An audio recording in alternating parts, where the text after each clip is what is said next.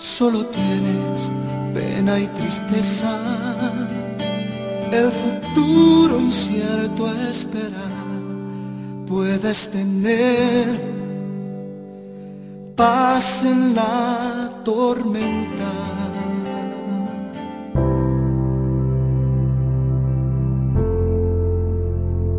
Llovió mucho, pero aún se notan tus lágrimas.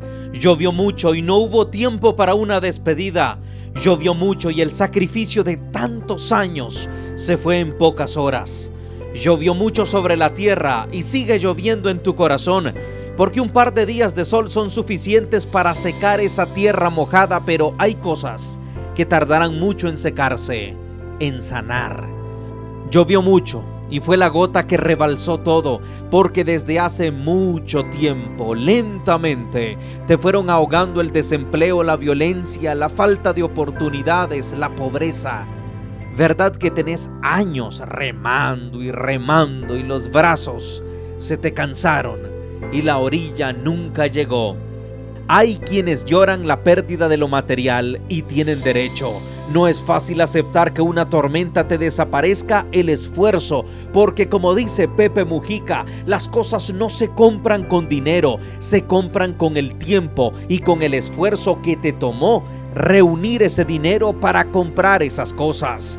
Hay quienes lloran que el abuelo no pudo salir, que la abuela se quedó atrapada, que papá se fue buscando ayuda y no pudo volver, que mamá, mamá puso su vida antes que la de sus hijos.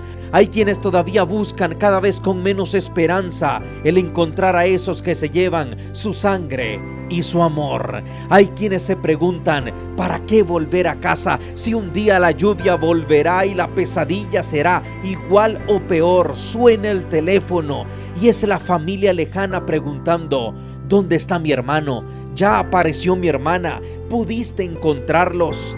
Hay quienes dicen que no se debe llorar por lo perdido, pero qué fácil decirlo cuando aún lo tenés todo. Sí, hermano, hermana, tenés permiso de llorar, de limpiarte el alma con un par de lágrimas. Tenés derecho a mirar al piso y por un momento, por un instante, sentirte derrotado. Porque cuando se ama, cuando se quiere, cuando se extraña, llorar es lo más humano que existe.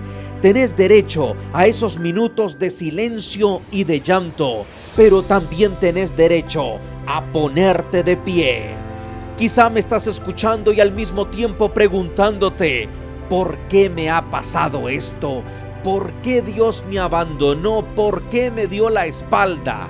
Bueno, primero quiero decirte que si aún podés preguntártelo, pues ya tienes una razón para decir gracias. Y es que seguís vivo y muchas veces el regalo tan maravilloso de la vida no lo valoramos como tampoco valoramos la salud hasta que estamos enfermos, tampoco valoramos el alimento hasta que no hay nada que poner en la mesa. ¿Cuántas veces nos levantamos sin decir gracias Padre? Porque muchos el tiempo se les acabó mientras dormían.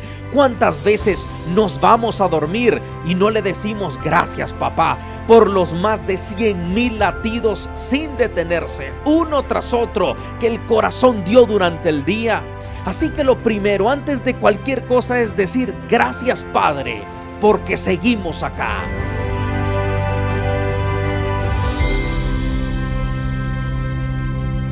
Pero contestemos la pregunta, ¿por qué hay sufrimiento en el mundo? ¿Por qué los huracanes? ¿Por qué las pandemias? ¿Por qué lo perdí todo?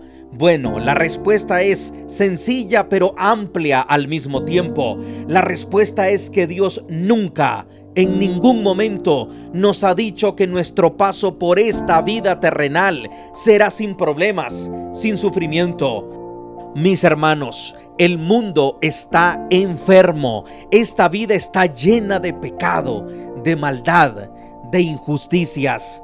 Hay hijos de familias cristianas, niños, a los cuales les da cáncer. Hay misioneros que fallecen en un accidente mientras iban a dar la palabra de Dios. Hay sacerdotes, pastores asesinados en algunos países simplemente por tener una Biblia. Y esto ha sido así siempre.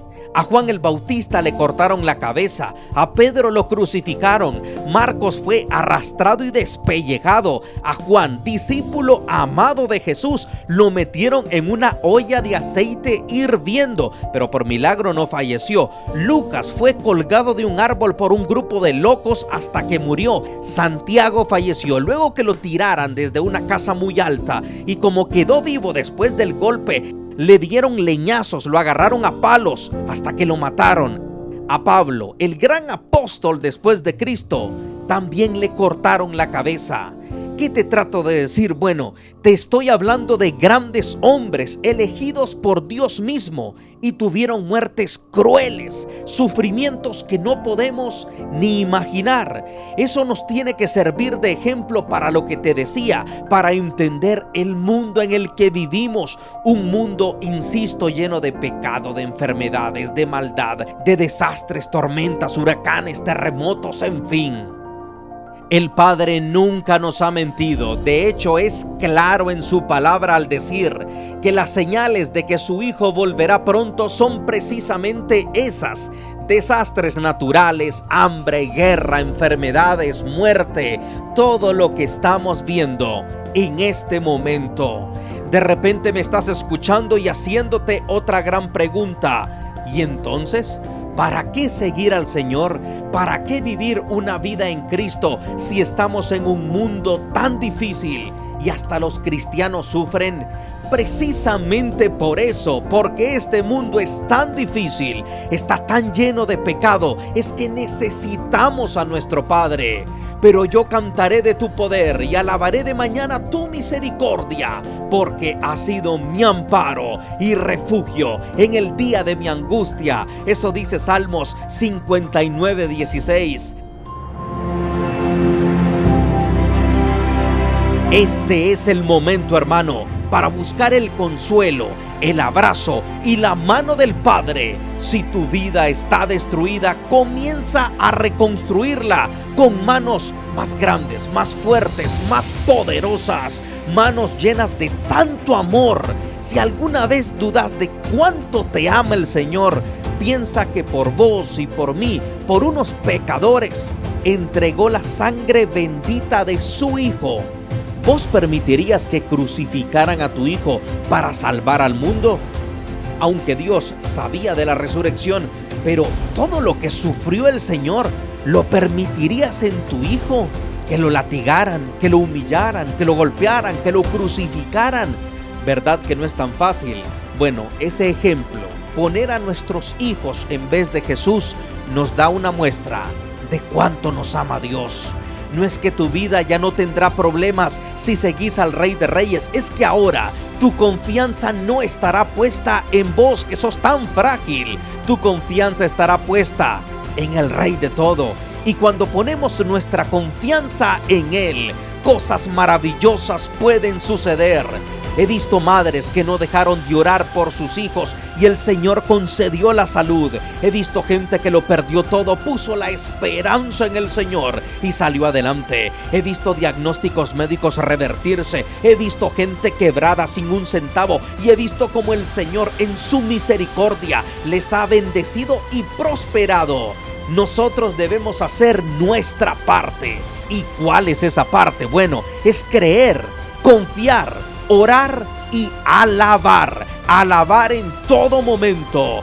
Dios dio, Dios quitó. Bendito sea el Señor, dijo Job, un hombre justo que no merecía perderlo todo, pero Dios pagó su fe, su confianza, la premió con el triple de lo que tenía antes. Es normal que alabemos al Señor cuando todo está bien, pero ¿qué mérito hay allí?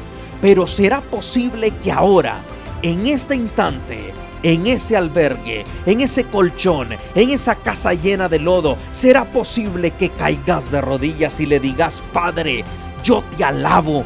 Padre, yo te agradezco esta prueba porque es ahora cuando tu amor se hará más visible en mi vida, en esta casa, en esta familia, en esta ciudad y en este país.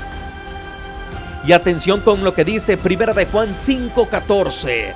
Esta es la confianza que tenemos al acercarnos a Dios, que si pedimos conforme a su voluntad, Él nos oye. Conforme a su voluntad, repito, conforme a su voluntad. Claro que el Señor escucha, claro que el Señor responde, pero a veces responde que no. ¿El por qué? Solo Él lo sabe.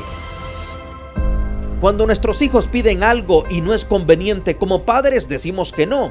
A veces se le explicamos al niño, pero a veces sabemos que su pequeño cerebro, su inocencia, no entendería ciertas cosas. Por eso no damos explicaciones. A nosotros, aunque nos cueste, toca decir, Señor, gracias. Si esta es tu voluntad, la acepto. Qué maravilloso es Dios porque tampoco es que nos abandona, es más, cuando hay problemas es cuando más está presente su amor. Dice Nahum 1.17, bueno es el Señor, es refugio en el día de la angustia y protector de los que en Él confían. Me gusta que dice en el día de la angustia, significa que sí, habrá días de angustia, de miedo, de llanto, pero es allí donde más vas a sentir, si lo quieres, que Dios te ama, te consuela y te pone de pie. Pablo un día escribió en la carta de los Corintios, o la carta a la iglesia de Corinto, algo que Dios le dijo. Dios le dijo a Pablo, te basta mi gracia, pues mi poder se perfecciona en la debilidad. ¿Te imaginas que los humanos lo pudiéramos todo? que no hubiese enfermedad incurable, que con alguna tecnología pudiésemos detener terremotos, disipar huracanes, ¿Vos crees que agradeceríamos a Dios? Para nada. Al contrario, como somos orgullosos, nos daríamos todo el crédito a nosotros. Olvidaríamos a Dios. Hay gente que tiene o tenemos que pasar por la prueba para darnos cuenta de lo pequeños que somos y que necesitamos a Dios todos los días, a cada momento, a cada instante. El rey está estuvo y estará siempre en su trono. No importa lo que suceda, Dios está en control. En este momento el Padre invita a que nos dejemos abrazar por Él. El Padre dice, Hijo, estás golpeado, herido, estás cansado, vení, descansa en mí que yo voy a renovar tus fuerzas, tus ideas, tus proyectos, tu familia. Cuando Dios es el rey de nuestras vidas, dejamos de pedirle explicaciones que no nos debe y comenzamos a someternos a su voluntad. Cuando decimos Dios es el rey de mi vida, estamos aceptando sin discusión las decisiones que a veces solo el Padre entiende. Le cuento algo muy personal. Mi papá biológico, mi papá terrenal, don Juan Ramón, falleció a los 52 años de edad, un infarto, un paro cardíaco fulminante. Nunca conoció a un hijo mío, no lo pude ver cargar a un nieto. Cuando veo a otros amigos y miro a sus padres cargando a sus hijos, o como decimos en Honduras, chineando a sus, a sus nietos, veo la felicidad en sus caras, el orgullo que se les mira en el rostro. Cuando veo eso, no crea, el corazón se me entristece y bastante. Y muchas veces me he preguntado, ¿por qué papá se fue tan joven? Pero estoy seguro que cuando me toque partir, si he vivido para Dios y Dios me recibe, Dios con su amor contestará esa pregunta. Pero de momento no permito que esa interrogante, que esa pregunta me impida alabar al Rey de Reyes y Señor de Señores. Me costó, pero prefiero agradecer los 27 años maravillosos que tuve a mi Padre antes de reclamarle a Dios por los años que no he podido tenerlo conmigo. Mis hermanos, la promesa de Dios, la promesa de Jesús fue y es muy clara. Una vida sin problemas, sin dolor, sin enfermedades, sin muerte, sin sufrimiento está al otro lado de esta vida terrenal es después el asunto, no es ahora. La promesa es que si aceptamos al Señor como Rey de esta vida, si ponemos a Dios como nuestro Rey en todo momento, a pesar de las adversidades, si lo hacemos, cuando nos toque partir, recibiremos el premio más grande, un premio que no tiene fin, que es para siempre y es la vida eterna y feliz un premio que de hecho no merecíamos porque somos pecadores por naturaleza, pero es tanto el amor del Padre que dio a su Hijo por salvar tu alma y la mía. La diferencia es que tristemente aquellos que no entreguen su corazón, su alma a Jesús, tristemente cuando mueran seguirán en sufrimiento y ese sufrimiento, ese castigo ahora será para siempre. Será simplemente una continuidad del dolor de este mundo. Nada cambiará, aunque de hecho la palabra habla de sufrimientos aún más grandes.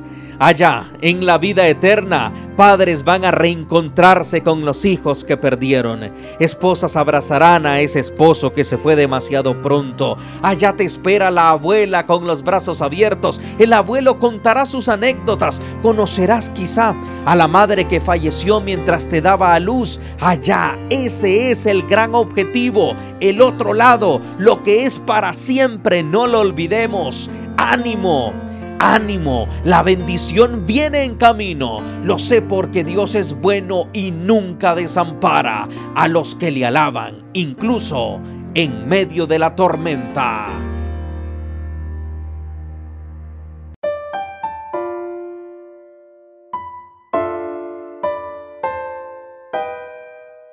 Si quieres, en este momento, ora conmigo o en tus propias palabras. Padre Celestial, Quiero entregar toda mi vida en tus manos. Ya no quiero pelear solo, ya no. Mis fuerzas han terminado aquí, pero desde ahora comienzan las tuyas. Padre, te alabo, aún en medio de mi adversidad, aún con mi tristeza, mi pobreza, mi dolor, te alabo Creo que cosas buenas vienen a mi vida, que todo lo perdido será restaurado y que las heridas serán sanadas. Pero por favor, Señor, que sobre todo se cumpla tu voluntad en mi vida. Eso es lo que necesito, porque tu voluntad es buena, es perfecta. Gracias, Padre, por esta prueba, porque de aquí saldrá una nueva persona para adorarte, para alabarte desde hoy y para siempre. Me arrepiento de mis pecados, recibo a Jesús como mi Salvador, viviré para ser testimonio de tu amor y de tu poder. Bendito sea Dios, bendito sea Dios, bendito sea Dios. En el nombre de Cristo Jesús. Amén. Vamos, arriba esos ánimos, arriba la esperanza, que el sol volverá a salir y Dios no desampara ni a las aves del campo, menos a nosotros, que nos ama incondicionalmente. Que Dios te bendiga, que Dios ilumine tu rostro y tu camino.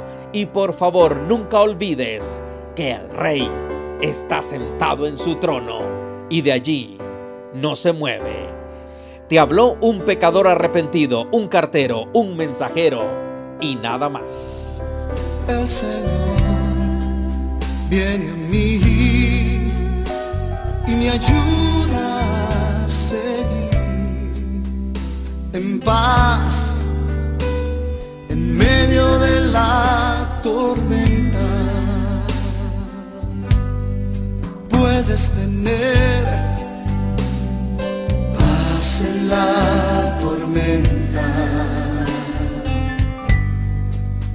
esperanza cuando no puedas seguir, aun con tu mundo hecho pedazos, el Señor guiará tus pasos en paz en medio de la tormenta.